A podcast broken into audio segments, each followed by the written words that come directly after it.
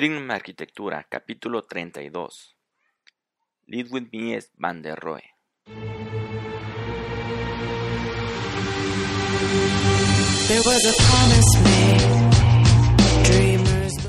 Hola arquifrikis, bienvenidos a Trignum, el podcast en el cual te daremos técnicas, tácticas y herramientas para que logres llevar a cabo el proyecto de tu vida. Hola, bienvenidos ahora a este especial del que vamos a platicar de uno de los arquitectos más famosos e influyentes de la historia de la arquitectura, el, gran maestro, uno de los tres grandes maestros de la arquitectura, autor de frases como menos es más y como Dios están en los detalles, y este es nada más y nada menos que el gran Lidwin Mies van der Rohe, que aparte él es nuestro arquifriki del mes de noviembre, o sea que nuestra playera del mes de noviembre está inspirada en él. Por si lo quieren ver, pueden visitar la página de Arquifriki. Y para que vean cómo, cómo quedó la playera, quedó muy bien.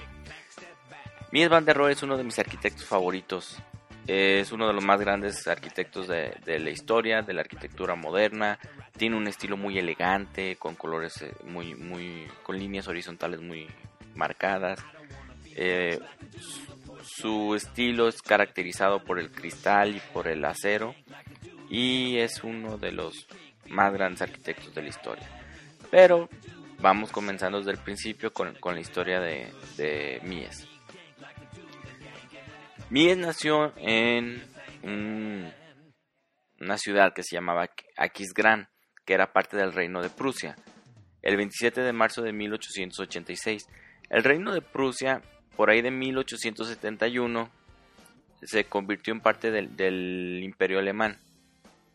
Entonces, este, por eso es que Mies es considerado como, como que nació en Alemania. Sus padres fueron Michael Mies y Amelie Rowe, y fue el cuarto hijo de una familia eh, católica. En el año 1900, cuando Mies solo tenía 14 años, comenzó a trabajar en el taller de piedra de su padre. Digo, supongo que hace 120 años era bastante común que los niños de 14 años empiecen a trabajar pronto. Pero lo, interesante aquí es que dos años después lo asignaron capataz de una obra. Y un año más tarde comenzó a trabajar como dibujante en un taller de un, de un estucador. Esto te da a entender que era una persona más o menos seria y comprometida con el trabajo, que de alguna manera encontraba, este, que lo encontraban como una persona de confianza. El joven Mies eh, tenía, este, parece que tuvo bastante talento, que fue reclutado por el, en el taller de Bruno Paul, donde se dedicó a diseñar muebles, que parte de su trabajo es el diseño de muebles, entonces desde aquí comenzó esa parte de su carrera. El Mies de 21 años recibió su primera obra, y poco después comenzó a trabajar en el despacho de Peter Bacherns. Discúlpenme por medios imposibles estos nombres de pronunciar. Este señor Peter Bacherns tuvo en sus filas a nada más y nada menos que a la cuna de la arquitectura moderna. No sé si él tuvo algo que ver, no sé si fue parte de la influencia, pero entre la gente que tuvo en su taller trabajando estuvo nada más y nada menos que Le Corbusier, estuvo Mies van der Rohe, Estuvo Walter Gropius, que si se acuerdan fue el, director de la Bauhaus, el primer director de la Bauhaus, y Adolf Meyer. Entonces prácticamente estos cuatro personajes fueron los que marcaron la pauta para el inicio de la arquitectura moderna. Entonces no sé si tuvo algo que ver este señor, pero pues ahí fue la, la cantera, la cuna de, los, de estos grandes arquitectos.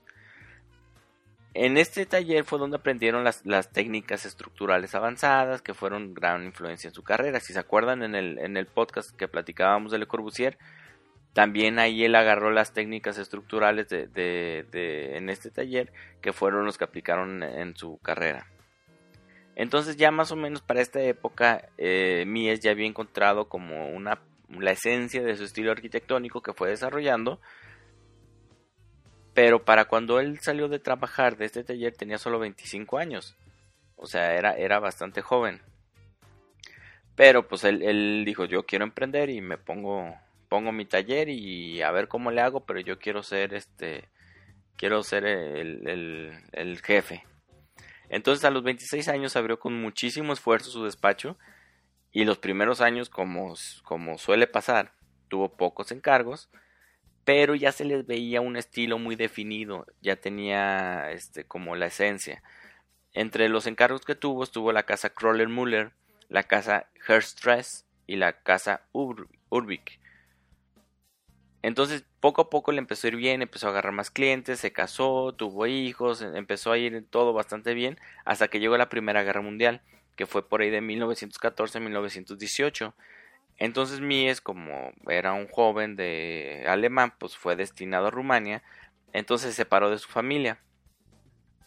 Entonces, en 1922 fue cuando, cuando él, ya después de la guerra, pasaron cuatro años después de la Primera Guerra Mundial, y él decidió cambiarse el nombre a, Mies van der Rohe. Comenzó a trabajar en una revista que se llamaba la revista G y a partir de ahí empezó a adquirir mucha influencia este, y, empezó a aprender bastante de los estilos de arte emergentes. Que, que poco que eso se iba a convertir en, en, el, en el arte este, posmoderno y empezó a agarrar mucha influencia sobre, sobre, la, sobre ese tipo de, de arte que lo trasladó en la arquitectura. Por ahí de, de 1924 conocí una de las personas que probablemente fueron más influyentes este, en, el trabajo de Mies y que fue su, su, socia, que se llamaba Lily Reich, eh, con la que se asocia desde 1924 hasta 1947. Si se fijan, son 23 años en los que duran asociados. Lily Rage era conocida en el mundo de, las exposiciones y de cuestiones de, museos y, de, eventos de arte y cosas por el estilo. Aparte que era una diseñadora de, sobre todo de mobiliario muy buena. Inclusive mucha gente le, asigna a ella la, la, silla Barcelona, que fue una de, de los elementos más importantes del diseño industrial de aquella época.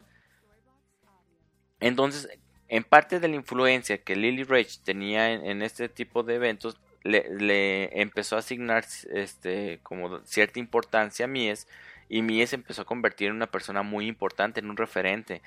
Eh, eh, Mies era el encargado de dirigir eventos, de, dirigir convenciones, em, le, empezaron a llegar muchísimas obras de arquitectura, fue director de exposiciones de arte, entonces fue como una muy buena sociedad para él que, hizo que, se hiciera una persona muy influyente en aquella época. Tan así que fue que en el año 1929 fue el encargado de proyectar una de las obras más famosas de la arquitectura moderna y si no la conoces y si no la has visto, ve imágenes, es una cosa muy hermosa, es el pabellón nacional de Alemania que fue en la exposición internacional de Barcelona. Es el estilo moderno más puro que puede existir. Son, son líneas horizontales, todo simple, minimalista, sin ornatos, planta libre.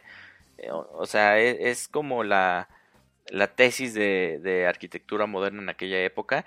Y en esta misma exposición fue que diseñaron la, la, silla que te comentaba, la famosa silla Barcelona, que estoy seguro que si te metes a nuestro blog y ves la foto vas a ubicar la silla perfectamente.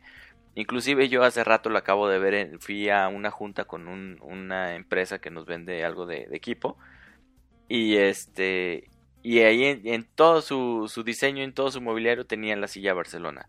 Entonces es muy famosa, es muy bonita, es muy estética, elegante, es muy del estilo de Mies. Entonces este te, recomiendo mucho que, que, la imagen. Entonces, aparte de eso, él se convirtió en el último director que tuvo uno de los movimientos más importantes del, del, diseño del mundo, que fue la Bauhaus. Él fue el último director de la Bauhaus que cerró en 1963. ¿Por qué cerró la Bauhaus? Por culpa de la Segunda Guerra Mundial. Los alemanes querían imponer su, su tipo de educación y fue algo que no le pareció mucho a Mies van der Rohe y prefirieron cerrar y él se fue corriendo, escapó de la guerra, ya le había tocado vivir una guerra, pues se, escapó y se fue a Estados Unidos, en donde, pues con la gran fama que él tenía, él llegó de 47 años, era una persona pues bastante joven, con mucha reputación, este, pues era el director de la Bauhaus y en aquel entonces la Bauhaus era el mero mero, pues inmediatamente que llegó fue nombrado como el director del Instituto de Tecnología de Illinois en Chicago. Y después se convirtió en el director del Departamento de, Arquitectura del Instituto Armour, que después se convirtió en el Instituto Tecnológico de, Illinois. Inclusive uno de los edificios más famosos de Mies es precisamente el Instituto Tecnológico. Es un edificio muy padre, líneas horizontales, acero, cristal, el acero lo pintó de negro, sostenido sobre pilotes, planta libre. Volvemos, es la, la, tesis de, la arquitectura moderna. Este, en 1944 ya pues, pasaron bastantes años del 1933 que se va a 1944, 11 años. Él se convierte en ciudadano de Estados Unidos. Y de 1945 a 1959 construyó una de las casas más famosas de la historia de la arquitectura, que es la casa Farnsworth. Muy polémica, pues sí, que a la persona que le diseñaron la casa no le gustó, pues sí es cierto, pero esa casa es famosísima, es muy interesante, es algo que no existía y yo creo que probablemente la casa más copiada que puede existir en el mundo. Es una, igual una planta libre, tiene un núcleo central donde se, reparten los, los, este, los servicios y alrededor de ese núcleo central se encuentran las diferentes áreas. De un lado está la cocina, de un lado está una sala de un lado está la, la recámara principal. El problema que decía la, la, la, dueña de la casa era pues que no tenía privacidad y que sentía que la veían por todos lados y que pues no, que, que le daba mucho miedo dormir en esa casa. Entonces ya después de, de, todo esto, pues Mies era un arquitecto bastante reconocido, ya tenía su edad, ya tenía su, su prestigio, y le empezaron a llegar muchísimos encargos, sobre todo ya, ya era, eh, pues él, él, él, vivía en Chicago, Chicago la ciudad de los rascacielos, en una época en que había mucho, que se estaba expandiendo mucho la, las ciudades, entonces empezó a, a diseñar este, edificios. Y entre estos edificios, uno de los más famosos es el edificio Seagram, que es un edificio muy bonito. Si lo ves ahorita parece que lo acaban de diseñar. Es este un edificio igual, cristal, el cristal es como ahumado con mucho reflejo, luces amarillas, acero en, colores negros, esbelta, súper elegante, es un edificio muy bonito. Y en, 1962, bueno, aparte del edificio Seagram, llegaron muchísimos edificios que no, no, no, me voy a poner ahorita a comentarlos. Pero vale la pena darle una revisada. Si se fijan, tiene un estilo muy, muy, muy similar. En 1962 lo, lo invitan a que vuelva a construir en Berlín y construyó un edificio que es la Galería Nacional, que es una planta libre, completamente cuadrada, parece que tiene un, un panal este, reticular en, de, de, azotea, estructura de acero con cristal. El mismo, su estilo muy marcado, este, muy, muy limpios, formas geométricas muy, muy industrializado, todo muy, muy bien, este, se puede decir que muy bien, este, modulado. Entonces, la obra de, de Mies se caracteriza por eso, o sea, es, es una, unas obras muy, muy sobrias, muy elegantes. Utiliza el acero, el cristal, este, una manera muy bien, o sea, con, fachadas limpias, utiliza mucho los colores negros y grises. Entonces, este, más o menos ahí, ahí eh, marca su, su, estilo. A mí, la verdad, me encanta. De, todos los arquitectos del, de los grandes maestros de la arquitectura moderna, para mí, Mies es el que más me gusta, es el que tiene un diseño que más me, me agrada. Entonces, eh, pues Mies eh, murió a los 83 años, ya pues ya tenía una edad bastante, bastante grande. Esto fue en 1969 y nos dejó un legado de, o sea, fue, fue maestro, fue director, miles de arquitectos siguieron su, su escuela y fueron los que marcaron las tendencias en, el futuro. Así como Le Corbusier marcó un, un, antes y un después, Mies van der Rohe marcó un antes y un después, y él y Mies aparte se dedicó a la, a la, a la docencia, entonces le, eh, creó una escuela de, arquitectura muy, muy, este, que pues prácticamente construyó los siguientes años. Mies van der Rohe este, construyó en, en, Canadá, construyó en República Checa, construyó en Alemania, en España, en Estados Unidos, inclusive en, en México, este, hay un edificio que se le atribuye a él, que son las oficinas de Bacardí, que están en la Ciudad de México. Entonces, pues eh, espero que les, que les haya gustado este, este pequeño resumen de, la vida y de la, historia de Mies. Te invito a que investigues más y que leas más sobre él. Es muy interesante todo lo que hizo.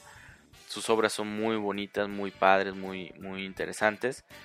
Y también, pues obviamente te recomiendo que nos visites en nuestra página de internet de, de arquifriki.trignum.mx para que veas la, la, playera que diseñamos inspirada en Miss Van der Rohe. También está muy interesante. Este, si, si gustas, pues te, suscribes y, y con la suscripción te va a andar llegando una playera cada mes con un arquitecto este, de, los grandes arquitectos de la historia. El mes pasado fue Le Corbusier, ahora fue Mies, pues el, siguiente mes pues a, ver quién, quién seguirá, espero que, también te, este, te guste. Y muchas gracias por escucharnos un día más, muchas gracias por tus valoraciones y comentarios en iTunes, Spotify, iBox. Esto me ayuda mucho para saber que hay alguien más ahí que, que nos están escuchando. Te invito a seguir nuestras redes sociales, estamos en Facebook, Instagram, Twitter, LinkedIn, YouTube y en tus aplicaciones de podcast preferidas, prácticamente estamos en todos.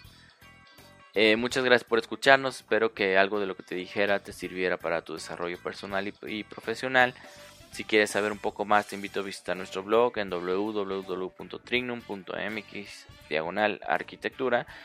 y ahí puedes suscribirte para que te lleguen nuestras notificaciones de las cosas nuevas que publicamos, eh, que vean nuestros, nuestro portafolio, nuestros proyectos y nuestros servicios que ofrecemos. También ya estamos trabajando en, la Academia de, Arquitectura, donde estamos desarrollando cursos para, para tu desarrollo.